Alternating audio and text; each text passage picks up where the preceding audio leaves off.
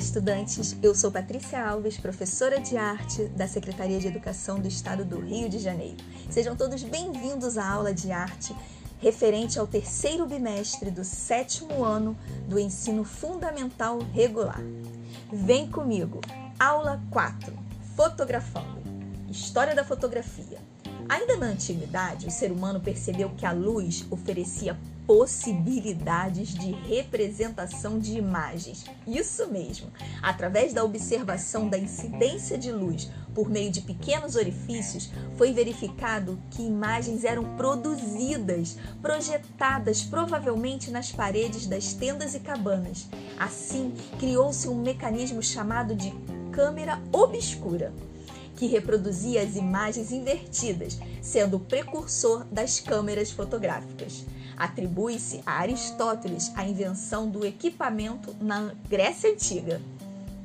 Posteriormente, na época do Renascimento, no século XVII, passou-se a utilizar outros dispositivos de projeção com a finalidade de entretenimento ou para servirem de suporte para os artistas realizarem as suas pinturas. Esses aparatos eram chamados de lanternas mágicas a primeira fotografia do mundo. O surgimento da primeira fotografia impressa permanentemente só ocorreu no século XIX, mais precisamente em 1826.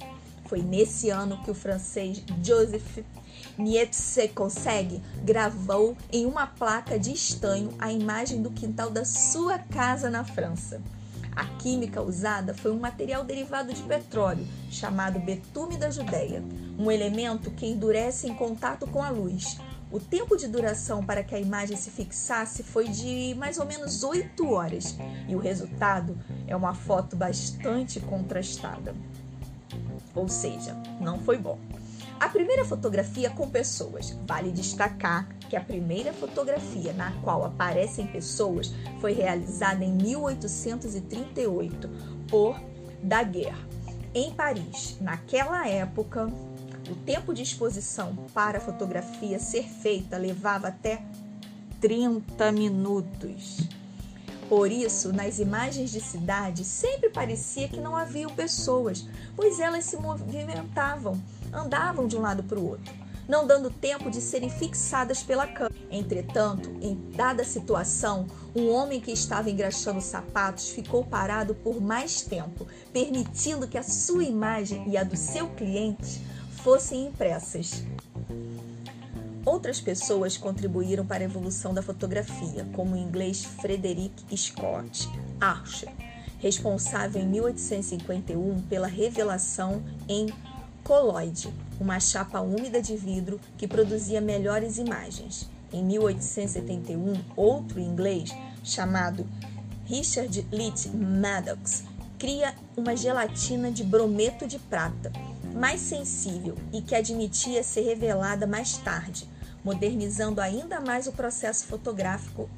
Essa técnica era a placa seca.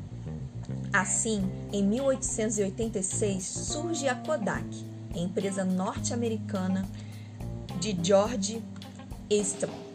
A Kodak revolucionou a fotografia no mundo, pois vendia câmeras e filmes em rolos a preços mais acessíveis e liberava os clientes do processo de revelação. Somente em 1908 é criada uma maneira mais fiel de fotografia colorida, quando os irmãos franceses Lumière os inventores da, do cinema desenvolvem o autochrome. Esse método consistia em três chapas sobrepostas, onde filtros isolavam apenas uma cor primária em cada chapa, e a combinação da sobreposição conferia imagens coloridas. A digitalização da fotografia.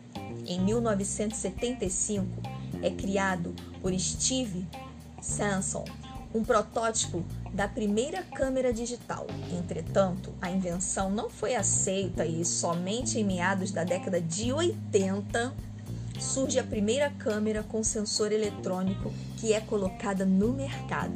A empresa responsável por essa modernização também foi a Kodak, que criou uma máquina que conseguia captar e registrar milhares de pontos de luz, os pixels, e transformá-los em imagens. A história da fotografia chega ao Brasil.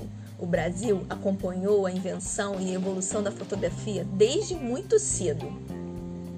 Além disso, é importante destacar o nome de Hercule Florence, um francês radicado no Brasil que, apesar de um pouco esquecido pela história, teve um papel importante na criação dessa técnica.